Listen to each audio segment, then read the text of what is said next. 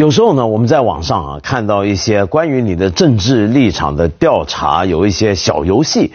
那么这些游戏很好玩，就是你答一堆问题，答完问题之后呢，你就会发现，哦，原来我就是一般人所说的自由主义者，或者说我是左派。那左派里面有好几种嘛，你是新左呢，还是传统的马克思主义的左派？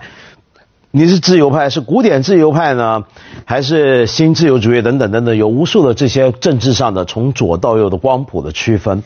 那么这样的一些光谱的区分，所谓从左到右啊，这些争论呢，直到今天都还困扰着大家，大家都不太搞得清楚到底自己算是个什么派。这是为什么呢？这主要的理由就是因为关于这个政治意识形态的这些的派系的区分啊，我们中国的情况跟国外的情况稍有不同。那么有时候呢，你直接拿一些外国的名字冠在我们中国的情况来讲的时候呢，就会显得牛头不搭马嘴。同时还要注意，这些所谓的政治意识形态的立场分别，也是跟你所身处的社会有一定的关系的。举个例子，像我过去呢，我长期在香港，我就一直觉得我大概是个左派。但是后来慢慢，当我常常在大陆之后，我就开始发现，怎么我就慢慢被人骂成是个右派，是个自由主义者了呢？那么同样的。有一些我过去引为同道的 左派，我今天看他们呢，也越看越不觉得他们像左派，反而像是一种极右派了，或者是国家主义型的极右派。这到底是怎么回事呢？那么更麻烦的是，这些不同的派别，我们首先已经搞不清楚，然后大家还要混战一轮，那么死不相让。从九上世纪九十年代的所谓的左新左派自由主义的争论，一直延续到今天。我们始终没办法，好像诊断出一些我们对这个国家有些什么共同的看法。呃，或许不同的观点会看出不同的问题，但有没有一些问题是大家都觉得是很重要的东西呢？又有没有一些价值是大家都同时信奉，觉得不管你什么政治历史形态立场，那都是很重要的事情呢？在这里，我给大家介绍这本书《共同的底线》。作者呢，就是清华大学的秦晖老师。呃，《共同的底线》这本书啊，是本很奇特的书。为什么呢？因为这个概念啊，其实秦晖讲了好几年了。那么在过去这一两年呢，他也写了一些的文章，做过一些访谈，谈这个。然而，我们今天看到的这本今年出版的新书啊，其实却不是一本新书。你仔细看看，就发现里面大部分的文章。呃，都是过去写的，有的甚至是十几年前写的。那么，终于你可以发现这本书啊，恐怕是一本好几年前就准备好要出的书，只不过不晓得为什么几经困难拖到现在才出版得了。这是为什么呢？我也搞不太懂。然而，这里面提到的很多的观念、很多的问题，在我看来是非常重要的，是恰恰在今天关于中国往何处去的讨论越来越激烈的时候，大家尤其需要关心的。他要谈的是什么问题呢？就是好，你不管你什么派、什么立场，我们起码有些共同的底线吧。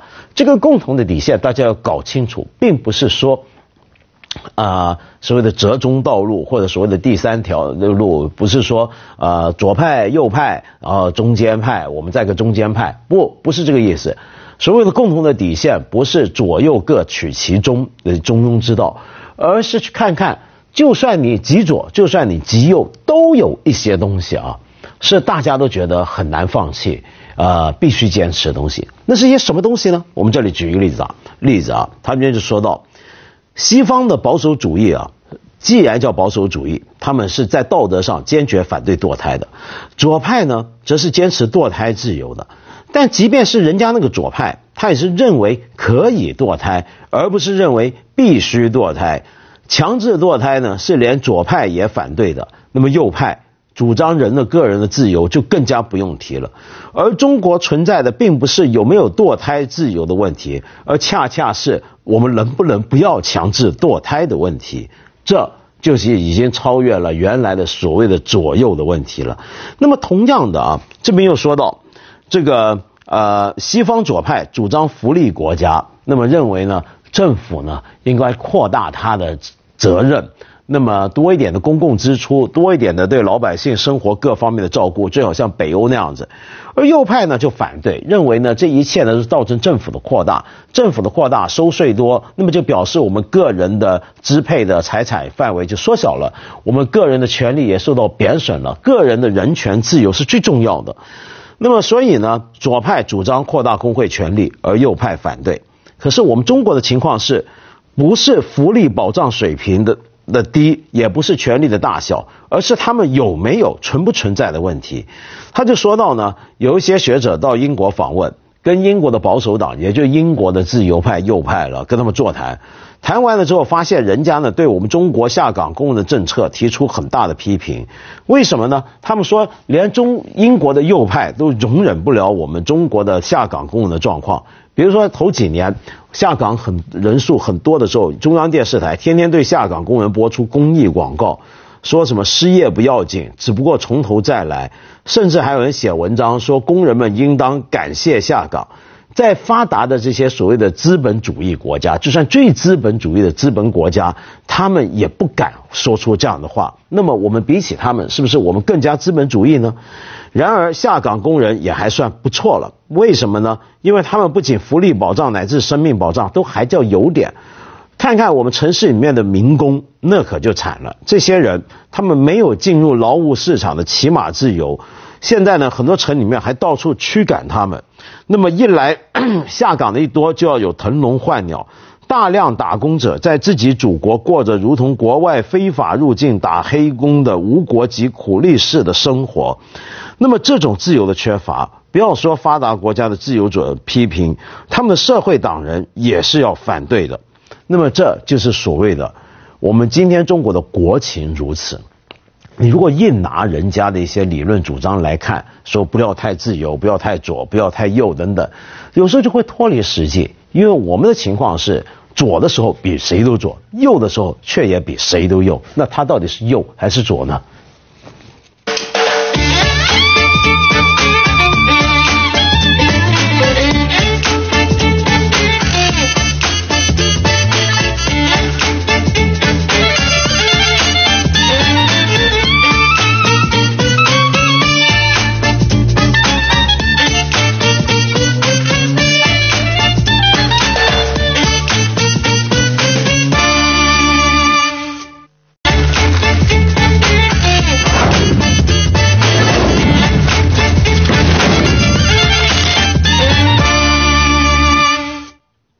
从前我以为自己算是个左派，后来结果被人发现，原来我是个自由派。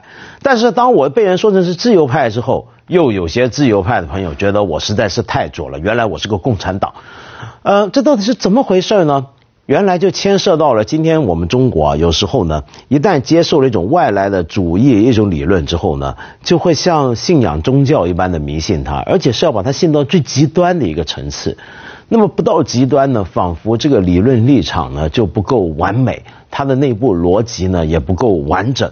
那么这时候我们就很容易忽略了我们现实中国面对的问题到底是什么问题。这也就是为什么我今天继续给大家介绍这本书《共同的底线》的作者秦晖。这么喜欢跟大家谈，我们不能只是光谈主义，还要看多点问题，仿佛回到了几十年前，重新谈回一个主义与问题之争一样。比如说这里面他就写了一些东西，他谈到中国的有些自由派的经济学家。嗯，很喜欢谈交易成本，然后甚至用科斯的交易成本的讲法来证明，来说一些什么呢？就说我们中国啊，今天没错，有些人是先富起来，那些先富起来的人，其实真的是掠夺了公共资源、国有资源，然后把它变卖出去，然后呢，呃，使得自己获利，自己能够发达了。那么或者说呢，有时候我们一些公有财产啊，他们就主张呢，不能够国有企业不能够。呃，那么让大众来管制，不能够交给政府来来来，大家去盯着它，而是应该呢，尽量的下放到市场之中去。那么下放到市场之后，交给一些个人，那么他们继续去搞。那么这里面他就说到啊，呃，秦晖就回应他说，没错，科斯的特点的确是只谈交易成本，而不谈交易权利，但这并不是因为交易权利的问题不重要。而是这个问题在他们所处的社会已经解决了，不是他们的问题。比如说，科斯有个很有名的问题，他问：为什么一个工人呢，他不好好自己做老板，而宁愿受雇于企业呢？正是因为企业这种组织比各个个人直接面对市场，能够明显的降低交易成本，由此增加的好处呢，就落到工人手里，也会比他单干所能挣得的更多。那么因此呢，曾经有人就说到啊，这个独裁是不是比民主更能够节约交易成本呢？那么，但是科斯为什么不问奴隶制的工厂是不是更能够降低交易成本？工人们为什么不干脆宁愿当一个奴隶呢？不要以为这不是问题。他说，美国经济学家福格尔变成证明，美国南北战争前南方的奴隶制经济效率并不比北方的自由经济差。然而，科斯当然不会这样子问，因为他要比较的是不同交易方式之间的成本，而不是交易与抢夺之间的成本的大小。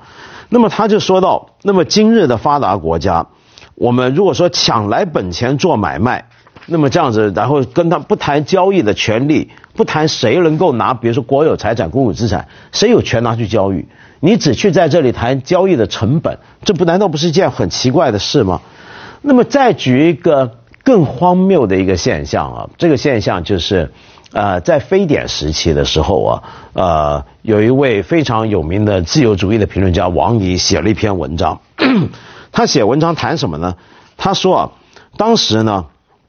呃，大家都要求国家要为我们那些非典的病人啊承担医疗费，而王怡批评，他认为啊，国家不应该替非典病人买单，那些得了 SARS 得了非典病人，他的什么医疗费用啊，呃后遗症这些东西不应该是国家负责，应该他们自己搞定。为什么自由主义者会有这样的一个想法呢？大家就说，这难道不是很冷漠无情吗？这是他平常对自由主义的批评。原来是这样的，王莹认为啊。政府没有责任负担这种医药费，而且如果要求政府对此负责，就等于把政府摆在一个全能政府的地位。你要求他负上很大责任，就是大方的授予他无限的权利。你看，这就是典型的我们这里思考问题的方法，就从一点上可以无限上升。我现在要政府负担非典病人的医疗费，他就说着说着就等于是把无限的权利交给政府了，上升到这个程度了。那么，然后呢？另一方面。左派呢，也有一位姓王的，就王绍光先生，居然也有很奇怪的东西。他的立场跟王怡恰恰相反。王怡讨厌瑞典那种社会福利国家，而王绍光似乎喜欢瑞典，所以他大力反过来鼓吹要强化国家吸取钱财财政的能力。那么他认为呢，统治者对人民不负责任。为什么有时候我们批评政府该做的事儿没做好？那就是因为啊。他吸取这个财富的能力、权力太小了。只要他权大无边，放手吸取，人民自然就有了福利国家。因为政府有钱了，政府有钱就会搞好我们的福利了。但是在这里面，我们想想看，这两个人的问题在哪呢？这两个问题，首先我们来谈谈王怡的问题。你非典有非典病人在满大街跑，到处传染，那当然不行。所以政府有权利去把他呃暂时的保护起来。关在医院里面，不让这个传染病继续扩散。既然你有权限制他的人身自由，你是不是也有相应的责任，要在这个期间去治疗他呢？而不是让他自己给钱来治病呢？然后这里面就牵涉一个问题，就是权责相是否相应的问题。呃，他说王绍光热心为中央财政开源，王怡热心为中央财政节流，但是王绍光凭什么担保中央财政？吸取回来的钱够多了之后，就一定会用在百姓身上呢？而王怡又凭什么担保一个不肯为非典患者掏钱的政府，就不会采纳王绍光的意见，大行吸取之道呢？所以这里面我们就看到，一个根本的问题不在你左还在右，而在于你政府是不是啊权力太大，但是一点责任都没有。这个权责之间是要相应的。最简单的就是我们今天讲义务教育，我们规定了公民要有义务免费教育的权利，政府有权强制我们接受教育，但是有时候却会发现一些地方的新闻，是政府不出钱给人家家长送孩子去上学，但是逼人家家长要自己掏钱，那么这时候就是你有权让大家去上学，但是你又没有责任去负担大家上学的学费成本。这算不算是触碰到了共同底线的问题呢？